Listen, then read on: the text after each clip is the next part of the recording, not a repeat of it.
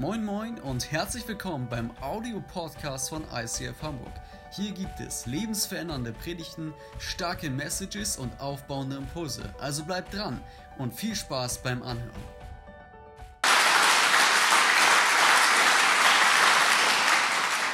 Das geht alles von meiner Zeit ab, ja? Ey, ihr Lieben, es ist schön, wieder hier zu sein. Ich kann es gar nicht oft genug sagen. Und ich will einfach mal ganz kurz reinbrechen, ja?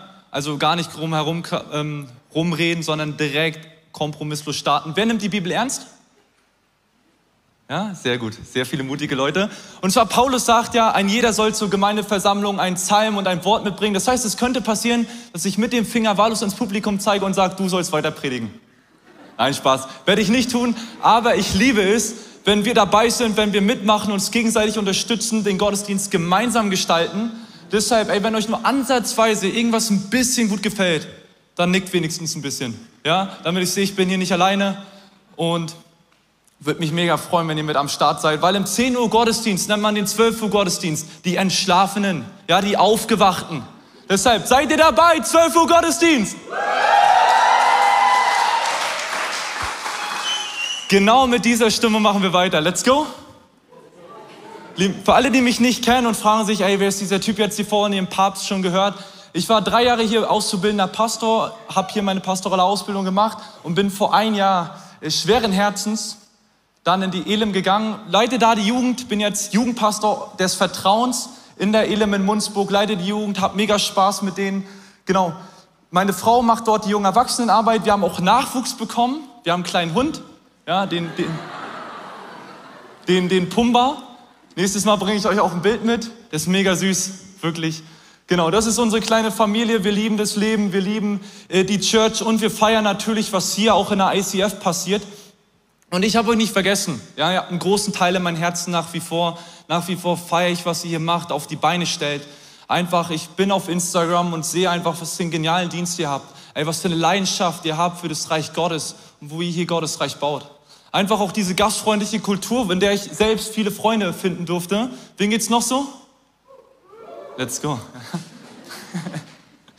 Ey, und vor allen Dingen, was ich noch liebe, sind eure Leiter. Andi und Tina Pantli. Ey, Andi, Tina, wenn ihr jetzt hier seid, ich glaube, ihr habt die erste schon gesehen, ne, aber trotzdem, ich durfte so viel von den beiden lernen.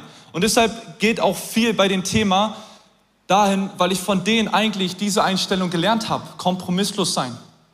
Weil ihr müsst euch vorstellen, ihr könnt mit Andi und Tina über so viel reden und diskutieren. Wirklich. Und ihr findet bestimmt Mittelweg. Aber sobald es um Jesus und den Glauben und den damit verbundenen Werten geht, ja, da gehen sie keinen Kompromiss ein. Da bleiben sie straight. Als Beispiel, ähm, ich habe mal bei McDonald's gearbeitet, eine Zeit lang, während ich hier noch meine Ausbildung gemacht habe. Und einige wissen das, weil sie mich öfter mal besuchen waren. Erste Reihe links. Und ich, ich war so, ich mochte diesen Job nicht wirklich. Ja, und dann war es auch kein Problem, als dann Andi meinte, ey Jonas, wir haben einen Gastsprecher, kannst du den nicht vom Flughafen abholen? Sagte ich, ja, kein Problem, ich muss eigentlich arbeiten, aber easy, ich mache mal eine Ausnahme, ich kann mich krank melden, ich will eh kündigen. Und da ist Andi halt der Typ gewesen, obwohl es ihn einiges erleichtert hätte. Ja, dass er gesagt hat, nein Jonas, pass auf, wir wollen auch in den kleinen Dingen treu und kompromisslos bleiben. Deshalb werde ich ihn abholen. Auch wenn es für ihn zeitlich irgendwie kaum möglich war und ich bin arbeiten gegangen. Und das ist wirklich eines der größten Sachen, die ich von den beiden lernen durfte. Einfach kompromissloser Glaube. Und wenn wir mal in die Bibel schauen, dann ist es nicht egal, ob ich mal eine Ausnahme mache und mal bei ein paar Sachen Kompromiss eingehe, sondern wenn wir in die Bibel schauen, dann sollte uns unser Ziel als Christen sein, kompromisslos für Jesus und den damit verbundenen Werten zu leben und dafür einzustehen.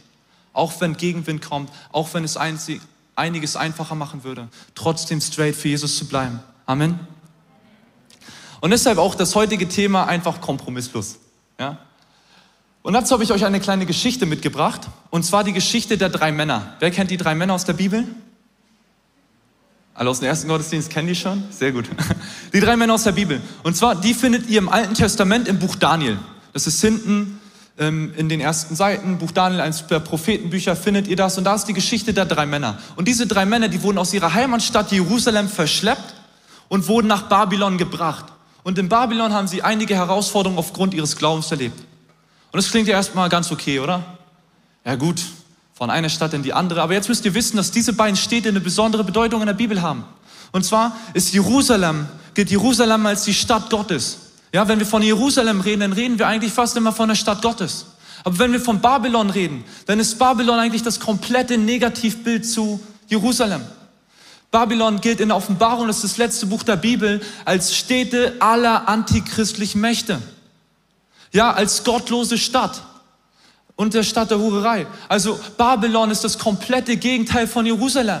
Und auf einmal sind diese drei Männer in dieser Stadt. Ey, das muss ein kompletter Kulturschock für die gewesen sein, oder? Sei mal ehrlich. Zwei Welten, die komplett aufeinanderbrechen. Erst Gott und seine Werte und dann eine Stadt, die komplett das Gegenteil lebt. Aber wenn wir mal ehrlich sind, dann ist unsere Welt oder in der Gesellschaft, wo wir leben, doch häufig immer noch dasselbe, oder? Als Beispiel, wer von euch hat schon mal was von dem Wert von der Kirche kein Sex vor der Ehe gehört? Ja? Weil, warum sagen wir das so als Kirche? Weil wir glauben, Sexualität ist was Wertvolles, was Gott uns gegeben hat, was wir nicht einfach so weggeben sollten. Ja, nicht einfach so hingeben sollten und damit verschwenderisch umgehen sollten, sondern Sexualität ist was, was im geschützten Rahmen stattfinden soll. Deshalb sagen wir als Kirche, ey, Sexualität ist gut, sehr gut, ist von Gott gegeben, aber wir finden es gut in der Kirche. Und jetzt kommt die Gesellschaft aber und sagt, ey, probier dich aus. Mach mal, was dir Spaß macht. Ella, elf Sekunden kann was passieren. Come on, let's go. Das ist unsere Gesellschaft. Überall gibt es Dating-Apps. Ich glaube, es war noch nie so einfach und noch nie so schnell, sich mit irgendwelchen Sexpartnern zu verabreden. Wir stehen als Christen in diesem Spannungsfeld, in diesen zwei Welten. Und kannst du mir mal bitte meine Brille geben? Die habe ich jetzt vergessen. Eben habe ich noch dran gedacht. Jetzt seht ihr die schon. Und jetzt kann es passieren, dass wenn wir uns zu doll auf dieser einen Seite beeinflussen lassen oder zu doll von diesem gesellschaftlichen Wertesystem prägen lassen, dass wir auf einmal anfangen, vielleicht die Bibel mit so einem gesellschaftlichen Blick zu lesen und dann auf einmal in die Bibel schauen und die Stellen dort lesen und sagen, ne, mein Gott, das jetzt wirklich so? Ne, ey, ganz ehrlich, ne, das muss man jetzt aber anders sehen. Kennst du das? Schon mal gehört? Ja? Als Beispiel, wieder, was lese ich denn da in der Bibel? Sex vor der Ehe ist eine Sünde? Also jetzt mal ganz ehrlich, wie altmodisch ist das denn? Das muss man doch heute ganz anders sehen, oder? Ich meine, sonst kann man doch gar nicht herausfinden, ob der Partner überhaupt zu einem passt. Und wenn ich jetzt hier noch lesen, Lügen ist eine Sünde, also ich meine, das Wort Notlügen ist ja jetzt nicht genau definiert, oder? Also Notlügen kann doch gar keine Sünde sein. Ich meine, damit hilft man ja auch anderen und Hilfe ist doch keine Sünde, oder? Und Lästern ist eine Sünde. Also ich glaube, jetzt geht's los, oder? Also ich meine, laut Therapeuten soll Lästern den Gruppenzusammenhalt sogar noch stärken. Das ist wissenschaftlich bewiesen. Und ich meine, wenn die Wissenschaft es sagt, dann kann man, kann sich die Bibel doch mal hören, oder? Wer hat dir gerade Ja gesagt? Versteht ihr, was hier passiert? Wir fangen an, uns Gottes Wort so zu verdrehen, wie es für uns passt und es so uns zurechtzurücken, wie es für uns gut ist. Ja, wir stellen unsere Selbstsucht in den Mittelpunkt. Frei nach dem Motto, Gott, nicht mehr dein Wille geschehe, sondern mein Wille geschehe. Ja, ein guter Pastor, äh, hier auch aus der ICF in München, sagte mal, ich, mich, meiner, mir, Gott segne uns vier. Ja, ey, ich bin im Mittelpunkt. Um mich soll es gehen. Ja, nicht um die anderen. Selbstverwirklichung um jeden Preis. Ich will der Beste sein. Ich will das erreichen. Ich will jenes schaffen. Ich soll der Mittelpunkt sein. Um mich soll es sich drehen. Und deshalb ist auch mein erster Punkt, trotze der Selbstsucht.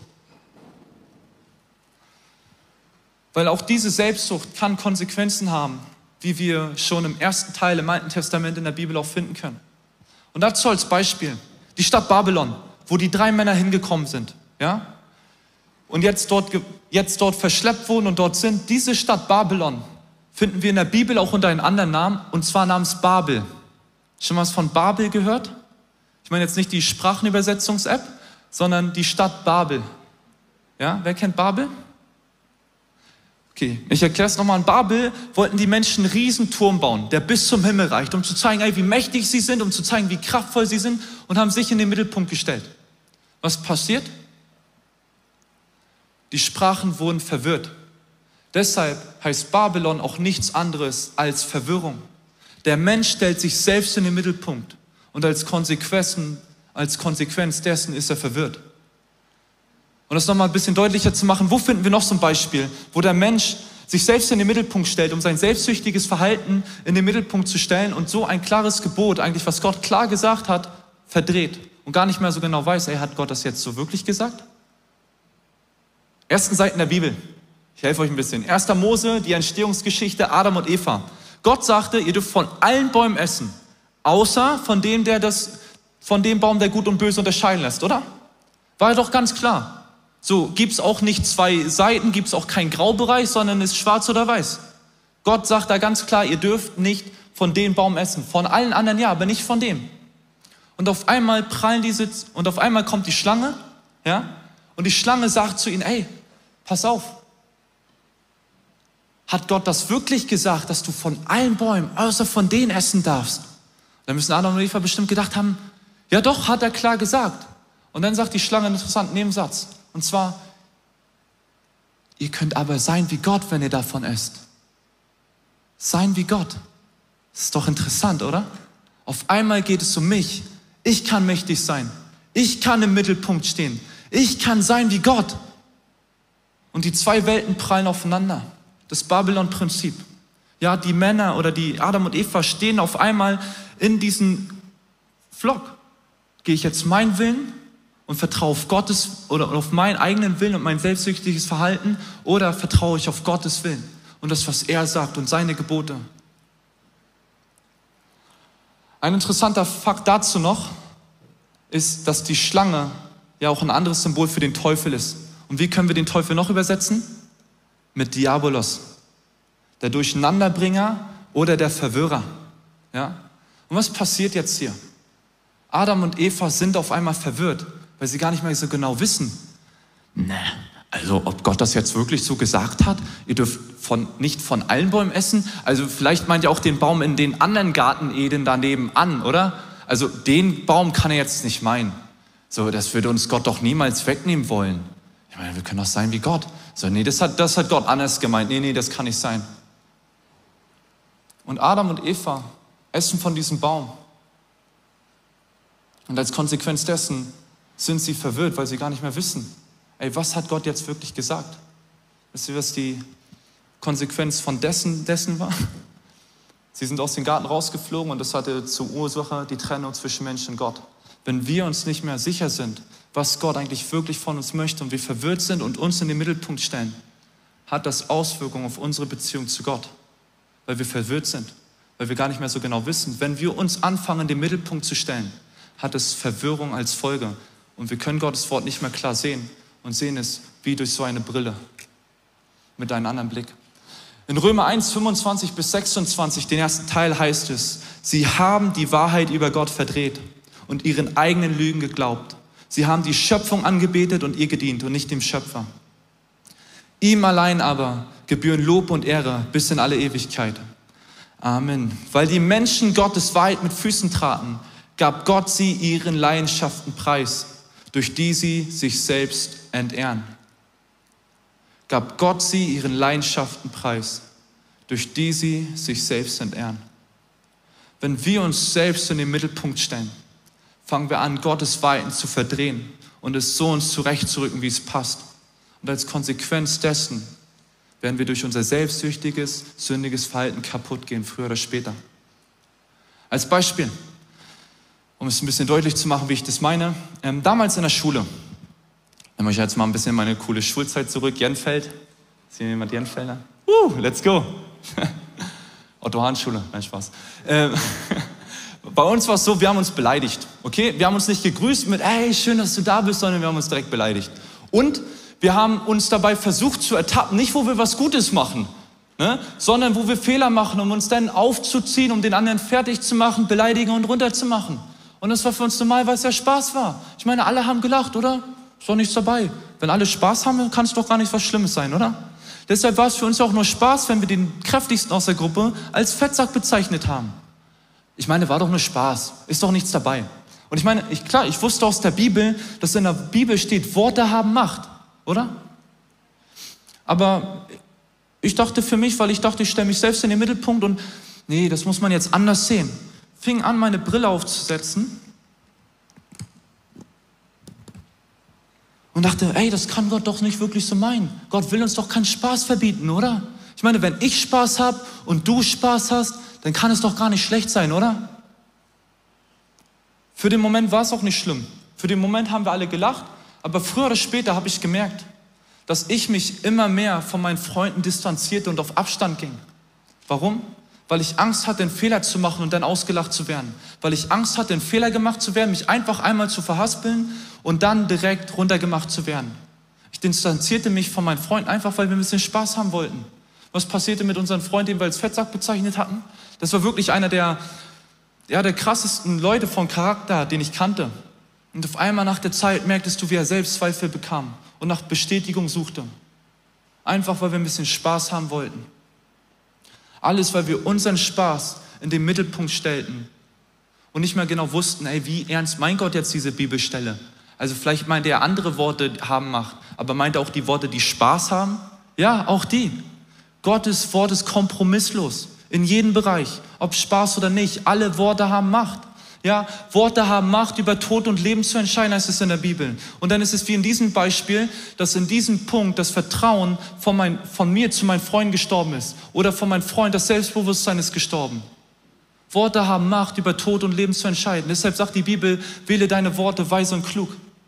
Wisst ihr? Und mir ist nochmal durch diese Story neu bewusst geworden, dass Gott uns seine Weisungen und seine Gebote nicht gibt, um uns irgendwie klein zu machen, um uns irgendwie was wegzunehmen aber der gute Gott, der will uns doch Spaß nehmen, oder? Nein, Gott hat uns seine Gebote und Weisungen gegeben, um uns zu schützen und zu bewahren, damit es uns gut geht und wir nicht auf langfristigen ähm, Weg Schaden nehmen, aufgrund von Spaß oder Situationen, wo wir sagen, ach, das muss man jetzt mal anders sehen. Vielleicht fragst du dich jetzt, wie kann das Ganze praktisch aussehen, dass ich meine Selbstsucht aus dem Mittelpunkt rausnehme und Gott in den Mittelpunkt stellen? Ganz einfach, indem du einfach mal nächstes Mal, wenn du auf Stellen stößt, die du anders siehst, wo du sagst, Herr Pastor, das kann man doch gar nicht so sagen von der Bühne. Ja? Dass du dann einfach mal ins Gebet gehst und sagst, ey Gott, was willst du denn sagen? Ja? Auch nicht, was ich alles sage, ist richtig. Ja? Das heißt, wir sollen selbst prüfen, das Gute behaltet. Und selbst einfach mal ins Gebet gehen und sagen, hey Gott, was willst du mir eigentlich zeigen? Was willst du? Was ist dein Wille dahinter? Ich will nicht mehr, dass mein Wille geschieht, ich will, dass dein Wille geschieht. Ich will all die Verwirrung ablegen, all mein selbstsüchtiges Verhalten ablegen, mich aus dem Zentrum rausnehmen und dich reinsetzen und sehen, was du für mich hast. Ich kann dir sagen, wenn du mit dieser Neutralität daran gehst, wirklich auf Gott zu hören und diese Brille anfängst abzusetzen, wird Gott dir zeigen, immer wieder neu, was er in seinem Wort für dich bereithält. Denn Gottes Wort ist lebendig, es ist eine wirkende Kraft. Ja, Gott spricht immer wieder neu durch sein Wort zu dir. Zurück zur Geschichte der drei Männer aus dem Buch Daniel. Diese drei Männer hatten kein Problem damit mit Selbstsucht. Okay, sie lebten eigentlich mit Gott im Mittelpunkt in ihrem Leben. Das war ihr Mittelpunkt. Und vielleicht geht es dir ähnlich, dass du jetzt sagst, okay, ich habe jetzt auch nicht mit Selbstsucht zu kämpfen, aber dann sage ich dir, früher oder später wird ein anderes Problem auf dich zukommen. Und zwar die Gesellschaft will nicht nur, dass du dich selbst in den Mittelpunkt stellst, sondern die Gesellschaft will auch, dass du sie und andere Menschen in den Mittelpunkt stellst. Wie meine ich das? Ganz einfach, die drei Freunde oder die drei Männer waren zu dieser Zeit, wo der König Nebukadnezar da war. Und Nebukadnezar hatte eine richtig, ja, Idee. Und er wollte eine Riesenstatue, so 30 Meter hoch bauen lassen. Und sagte, ey, wenn der Gong der Hörner erklingt, dann sollen sich alle niederwerfen und diese Statue anbeten. Der Gong kam und alle warfen sich nieder, außer diese drei Männer. Und dann geht es ja so, dass immer ein paar Petzen da sind und meinten dann so, ey, Herr König, Herr König, du hast doch gesagt, alle sollen sich niederwerfen, aber diese drei Männer da hinten, die ihr aus Jerusalem und so geholt habt, die haben sich nicht davon niedergeworfen. Und der König wurde sauer und sagte, nein, ich habe im Befehl gegeben, ließ diese Männer holen und sagte, ihr habt noch mal eine letzte Chance. Wenn ihr euch jetzt nicht niederwerft, dann werdet ihr beim lebendigen Leib in den Feuerofen geworfen. Wieder kam der Klang der Hörner und sie warfen sich nicht nieder. Als Konsequenz dessen wurden sie in den Feuerofen geworfen. Gut, lassen wir es mal sacken. Klingt jetzt hart, oder? Also, aber wenn wir mal ehrlich sind, ist es ja heute nicht mehr so alltagsgetreu. Oder hat jemand schon mal eine Androhung bekommen, in den Feuerofen geworfen zu werden? Nee, ich auch nicht. Gut, aber das Problem ist, in der Gesellschaft herrscht ja trotzdem ein anderer Druck. Und wenn wir uns den nicht beugen, dann hat es leider trotzdem andere Konsequenzen. In Form von Ausgrenzung, in Form von Ablehnung oder in Form von Anfeindung. Und dafür möchte ich dich in meinen zweiten Punkt mit reinnehmen, und zwar trotze den Druck der Gesellschaft. Trotze dem Druck der Gesellschaft. Und auch dazu eine kleine Geschichte. Und zwar, ich hatte einen guten Kumpel, damals in einer anderen Gemeinde, und der hat so ein ausschweifendes Leben geführt. Also der war gar nicht so richtig an Jesus dran, war vom Namen her Christ, aber nicht, was er gelebt hat. Und er hat mich mal gefragt, Jonas, wie stehst du zu meinem Lebensstil? Und ich habe ihm gesagt, ey, ganz ehrlich, ich unterstütze nicht das, was du machst. Und ich finde es auch nicht gut. Aber es ändert nichts daran, dass du mein Freund bist und ich dich auch immer noch so behandeln werde. Egal was passiert. Und in dem Moment wurde er sauer. Und sagte, Jonas, wie kannst du nur so intolerant sein? Wie kannst du nicht das hundertprozentig tolerieren, was ich hier sage? Was ich hier tue? Was ich hier mache? Was ich hier lebe? Wie kannst du nur so intolerant sein? Und er stellte mich vor die, vor die Qual der Wahl und sagte, Jonas, ganz ehrlich, wenn du das nicht einsiehst und nicht so lebst, wie ich quasi, ne, frei übersetzt, wie ich das möchte, dich nicht dem anpasst und nicht das okay findest, was ich sage, dann hat es als Konsequenz, dass unsere Freundschaft keinen Sinn mehr macht. Hart, oder? An diesem Tag habe ich einen guten Freund verloren, den ich über Jahre kannte. Wisst ihr, manchmal fordern Menschen oder die Gesellschaft, dass wir ihren Lebensstil, das, was sie leben, das, was sie tun, das, was sie sagen, zu 100 Prozent tolerieren. Und wenn wir es nicht tun, dann hat es oft Konsequenzen wie dass sie uns die Freundschaft auskündigen, dass sie uns ablehnen oder dass sie sogar aus der Kirche austreten. Und Leute, ganz ehrlich, das ist schade. Aber ganz ehrlich, ey, Kirche ist kein Unternehmen, das sein Angebot ändert, wenn die Nachfrage nachlässt, oder? Kirche ist kein Unternehmen, das sein Angebot ändert, wenn die Nachfrage nachlässt. Lasst uns kompromisslos bleiben, auch in diesen Punkten. Leute, ganz ehrlich, Du kannst zu jedem eine Meinung haben. Und es wird immer Leute geben, die eine andere Meinung haben werden als du und das nicht okay finden. Du kannst zum Beispiel sagen, dass die Erde eine Kugel ist. Wer glaubt, dass die Erde eine Kugel ist? ich glaube auch, dass die Erde eine Kugel ist. Aber es gibt Menschen, die sagen tatsächlich, die Erde ist eine Scheibe. Und die würden sagen, hey, du bist komplett verblendet. Ja, dass du sagst, die Erde ist eine Kugel, das stimmt nicht, die ist eine Scheibe. Das muss man komplett anders sehen. Könnt ihr mal nachgucken, gibt es tatsächlich so eine Bewegung in den USA? Ja, zieht euch das mal rein. Interessante Ansichten. Ja, und ich meine, selbst wenn mein Papa sich dieser Bewegung anschließen würde und sagen würde, mein Sohn, die Erde ist eine Scheibe, warum glaubst du mir nicht? Würde ich ihn trotzdem nicht glauben, weil ich ganz genau weiß, dass die Erde eine Kugel ist. Ändert das was an meiner Liebe zu ihm? Nein. Bleibe ich trotzdem in meiner Meinung? Ja. Wisst ihr, du kannst, egal was du glaubst, egal welches Thema, egal welche Meinung du vertrittst, es wird immer Menschen geben, die nicht dieselbe Meinung haben werden wie du. So, du kannst der liebste und netteste Mensch überhaupt sein, nicht einen Fehler machen und trotzdem haben sie Jesus ans Kreuz genagelt, weil er anscheinend zu nett war. Ja? Ist ja so. Du kannst machen, was du möchtest. Es gibt immer Leute, die eine andere Meinung haben werden als du. Du kannst dich für Umweltschutz einsetzen und auf einmal stehen da hinten Leute auf und sagen, nee, Umweltschutz finde ich nicht gut. Dann gehst du dahin und sagst okay, pass auf, ja, kein Problem, ich passe mich eurer Meinung an, ich will tolerant sein. Dann bringen die eine Meinung hoch und du sagst, ich bin bei eurer Meinung dabei, dann kommen da nochmal fünf Leute hoch und die sagen, nee, ich finde nicht gut, dass du jetzt dieser Meinung auch vertrittst. Und dann sagst du, okay, pass auf, diese Meinung vertrete ich nicht mehr wieder und du gehst jetzt zu dieser Meinung. Und egal was du machst, du kannst nicht jedem Menschen gerecht werden mit seiner Meinung, weil egal was du machst, jeder Mensch hat eine andere Meinung, zu egal welchem Thema. Deshalb können wir ruhig kompromisslos sein und an dem glauben, wofür wir stehen, an unseren Jesus und den damit verbundenen Werten. Weil ganz ehrlich, wenn wir ständig hin und her mit den Werten hingehen, weil wir tolerant sein wollen, weil wir mit dem Druck der Gesellschaft oder mit dem Mainstream mitgehen wollen, dann wird es früher oder später so sein, dass wir daran kaputt gehen weil wir für nichts mehr stehen und nichts uns mehr Halt gibt. Weil dann haben wir doch gar keine Meinung mehr, oder? Wenn wir jede Woche eine andere Meinung haben, was ist denn deine Meinung? Wofür stehst du denn im Leben? In Römer 12, Vers 2 heißt es dafür, passt euch nicht den Maßstäben dieser Welt an, sondern lasst euch von Gott verändern, damit euer ganzes Denken neu ausgerichtet wird. Nur dann könnt ihr beurteilen, was Gottes Wille ist, was gut und vollkommen ist und was ihnen gefällt. Wenn wir mal ganz ehrlich sind, ist das nicht immer so einfach, oder? Also besonders, wenn es die Familie oder Freunde betrifft. Ich meine, es ist hart, einen Freund zu verlieren. Ich will mir auch nicht die Lage vorstellen von den drei Männern, die in den Feuerofen geworfen wurden. Ja, es wird Gegenwind kommen. Wenn du dich kompromisslos zu einer Sache stellst, wenn du dich kompromisslos zu Jesus und dein Glauben stellst, wird früher oder später Gegenwind kommen. Und wie wir mit diesem Gegenwind umgehen können, dafür habe ich euch meinen dritten und letzten Punkt mitgebracht, trotze dem Gegenwind. Trotze dem Gegenwind. Und dazu mal ganz kurz. Diese Geschichte von den drei Männern ist tatsächlich, wenn nicht sogar meine Lieblingsgeschichte aus der Bibel. Ich liebe diese Geschichte. Weil ich glaube, wie keine andere irgendwie aufzeigt, wie wenn wir uns zu Jesus stellen und zu ihm halten, auch in schweren Zeiten, auch in Gegenwind, dass er sich zu uns stellt. Auch wenn Gegenwind und Herausforderungen und manchmal auch harte Zeiten uns nicht erspart bleiben. Und dazu heißt es in Daniel 3, 24 bis 26.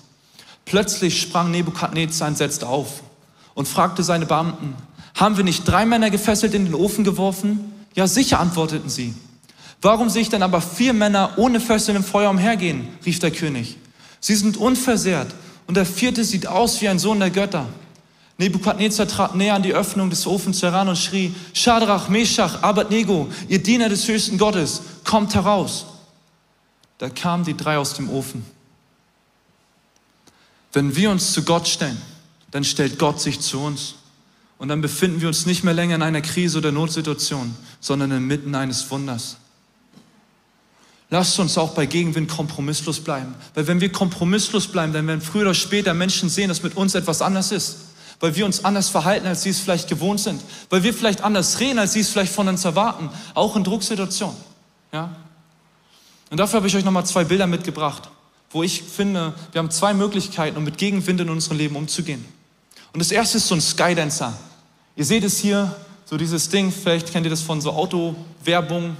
Und die stehen dahin und es sind so eine aufblasbaren Dinger. Und das Ding heißt, wenn Wind von links kommt, ist links, ne? Dann beugen die sich nach rechts. Wenn Wind von hinten kommt, dann beugen die sich nach vorne. Ja, und immer so weiter. Das heißt, eigentlich siehst du diese Dinger die ganze Zeit nur so ein, irgendwie so eine Hula-Hoop-Bewegung machen und sich ein bisschen rumshaken. Das Problem ist dabei aber, dass die überhaupt keine Stabilität geben. Hast du dich mal versucht, an so ein Ding festzuhalten? Ja? Das Heide packt nichts im Vergleich dazu. Diese Dinger geben überhaupt keine Stabilität und keinen Halt, weil sie sich die ganze Zeit dem Wind beugen. Wenn Gegenwind kommt, beugen sie sich diesen Gegenwind und ziehen mit. Oder willst du wie so ein zweitens so ein Windbrecher sein? Das nur ein bisschen kleiner hat mein Papa damals am Strand immer aufgebaut. Und damals im Ostseestrand war es halt immer so, dass es ziemlich kalt war, irgendwann gegen Abend. Und wir haben dann immer gefroren. Mein Papa hat dieses Ding aufgebaut und wir konnten uns dahinter verstecken. Und dieses Ding, dieser Windbrecher, der gibt auch Halt, auch wenn der Wind mal ein bisschen stärker weht. Der verändert seine Meinung nicht, der verändert seine Position nicht und bleibt bei dem bestehen. Und das Coole bei so einem Windbrecher ist, auch andere können da Halt finden. Wie möchtest du mit Gegenwind umgehen? Möchtest du wie so ein Skydancer sein, der sich immer wieder hin und her beugt? Wenn du dich daran festhältst, wirst du irgendwie nur noch rumgeschleudert und bist am Ende nur noch verwirrt weißt gar nicht mehr, ja, was ist denn die Meinung? Was ist denn die Wahrheit jetzt? Weißt es ja gar nicht. Kannst du auch gar nicht wissen, weil du immer von Position zu Position dich immer wieder hin und her beugst. Aus Angst, du könntest ja intolerant sein. Du könntest ja irgendwie mit Sachen nicht übereinstimmen, die die Gesellschaft vorgibt. Oder möchtest du kompromisslos zu Gott stehen und wie so ein Windbrecher sein, der auch bei Gegenwind seine Position nicht verlässt? Ihr, es ist deutlich einfacher, ganz ehrlich, Hand aufs Herz. Ist deutlich einfacher, wie so ein Skydancer sich immer hin und her zu bewegen. Wisst ihr, du müsst dir gar keine Kraft aufwenden. Das ist doch nicht das Ziel, oder? Windbrecher ist unangenehmer, weil du den Gegenwind trotzt, weil du auch im Gegenwind stabil stehen bleibst. Aber da, wo wir schwach sind, da ist Gott stark. In unserer Schwachheit ist er bei uns und da, wo wir uns zu ihm stellen, da stellt er sich zu uns. Und da werden Menschen erkennen, dass Gott real ist. Und Gott wird aus deiner Notsituation ein Wunder tun. Du bist nicht länger in einer Krise, weil Gott ist dabei. Und da, wo Gott ist, da passieren krasse Sachen. Und deshalb möchte ich dich ermutigen, wenn du jetzt in so einer Situation stehst, wo du Gegenwind in dein Leben erlebst, dann bleib kompromisslos für Jesus. Geh kein Kompromiss sein. Halt daran fest und vertrau darauf, dass Gott zu dir steht, dass er bei dir ist und nicht von deiner Seite weicht. Wir wollen jetzt gleich in eine Gebetszeit gehen und es einfach nochmal festmachen. Und ich will dich einfach nochmal fragen, ey, wo hast du mit zu kämpfen? Vielleicht ist es die Selbstsucht, wo du sagst, ey, ich will mich in den Mittelpunkt stellen. Ich will, dass es mal um mich geht. Und dadurch kann es ganz schnell passieren, dass wir, wenn wir uns in den Mittelpunkt stellen und unsere Meinung und das, was uns irgendwie entspricht und das, was uns irgendwie gut tut, dass wir Gottes Wort anfangen zu verdrehen und es uns so hinzurücken, wie es für uns passt. Kann ich einfach nur ermutigen, ey, nimm dich selbst aus dem Mittelpunkt raus und frag einfach Gott, was er sagen möchte. Wenn es nicht dein Problem ist, dann kennst du es vielleicht diese Momente, wenn andere Leute dir versuchen, eine Meinung aufzuzwängen. Zu sagen, nein, das ist die richtige Wahrheit, das ist das und du musst da mitgehen und du musst tolerant sein und du musst dies machen und du musst jenes machen. Und wir irgendwie aufgrund von, weil es unsere Familie oder unsere Freunde vielleicht auch sogar betrifft, da mitziehen. Weil wir sagen, ja, das ist schon richtig und ich habe den ja auch lieb. Ich habe schon oft erlebt, dass Leute aufgrund von, weil sie in ihrer Familie oder Freundschaften haben, ihre Meinung stetig geändert haben, weil sie an jemanden verletzen wollten. Und Leute, das ist hart, ganz ehrlich. Machen wir uns nichts vor. Ja, ist nicht easy. Man wird Leute verlieren, man wird auch Leute gewinnen. Und das hast du egal bei welcher Meinung. Warum denn nicht bei der besten Nachricht dieser Welt? Die einzige Nachricht, die Bestand hat, die dich durchträgt, die Hoffnung gibt, die Freiheit gibt. Warum können wir da nicht kompromisslos bleiben und sagen, egal welcher Gegenwind auch kommt, egal welcher Sturm auch kommt, egal welche Hürden auch auf mich zukommen, ich bleibe kompromisslos. Wenn du das möchtest, dann schließ doch mal deine Augen. Und komm selbst einmal vor Gott und bete selbst einfach dein Gebet. Ich werde euch auch nochmal segnen. Und sag ihnen jetzt einfach, dass du kompromisslos bleiben möchtest. Vielleicht hast du gerade ein genaues eine genaue Situation vor Augen, wo du denkst, hey, genau an diesem Punkt bin ich vielleicht kurz davor, einen Kompromiss einzugehen. Mit diesem Punkt nehme ich die Bibel nicht ganz so ernst, nehme ich Gott vielleicht nicht ganz so ernst. Möchte ich dich ermutigen und einladen, bleib kompromisslos. Jesus, danke, dass du den Weg geebnet hast. Danke, dass du kompromisslos bist. Und danke, dass du einfach diesen Weg schon vorangekommen bist. Mir hilft immer dieses Bild von meinem Papa, wo wir im, im Winter spazieren waren und wir sind durch so ein Waldstück gelaufen und irgendwann kamen wir an so ein Riesenfeld an, was alles voll mit Schnee war. Und wir konnten da nicht durchlaufen. Ja, mein Bruder und ich waren zu klein dafür, wir waren so eine 1 Meter Stöpsel. Ja, und mein Papa ist dann einfach vorgelaufen mit seinen riesen Tretern. Also falls ihr euch wundert, warum ich so große Schuhe habe, ne, das liegt an meinem Papa. Danke Papa. Und er ist vorgelaufen und er hat den Weg geebnet, damit mein Bruder und ich mit unseren Cine-Mini-Schuhen da danklaufen können. Und wir mussten nichts mehr anderes machen, als seinen Fußspuren zu folgen. Und genau das Gleiche hat Jesus auch gemacht. Er hat den Weg schon frei gemacht. Er hat schon lange kompromisslos gelebt. Wir müssen nichts mehr anderes machen, als ihm nachzufolgen, als so zu leben, wie er gelebt hat. Jesus, und wir danken dir für jede Situation, die du uns gibst wo wir kompromisslos sein dürfen. Und wir wollen es nicht als Niederlage ansehen, wo wir gefallen sind, sondern wir wollen einfach daraus lernen und weitermachen. Und auch wenn wir mal fallen und wenn wir mal scheitern und Kompromisse eingehen, Papa, liebst du uns trotzdem noch und hilfst uns wieder auf. Papa, wir wollen dir wirklich treu nachfolgen. Wir wollen den Weg gehen, den du schon lange gegangen bist. Wir wollen uns zurückstellen und dich in den Mittelpunkt stellen. Wir wollen sagen, dass es nicht mehr länger nur um uns geht, sondern es soll um dich gehen. Weil in dir finden wir Halt, in dir finden wir Freiheit, in dir finden wir Frieden, in dir finden wir alles, was wir brauchen. Und dieses auch, wenn es mal Gegenwind gibt und auch wenn es mal hart ist, dann bist du trotzdem der, der sich zu uns stellt. Durchbrüche schafft, der Wege schafft, wo eigentlich keine Wege sind. Jesus, wir wollen darauf vertrauen, wir wollen dir festhalten und wir wollen dir nochmal neu sagen, dass wir kompromisslos für dich und das, was du uns an Werten gegeben hast, leben wollen.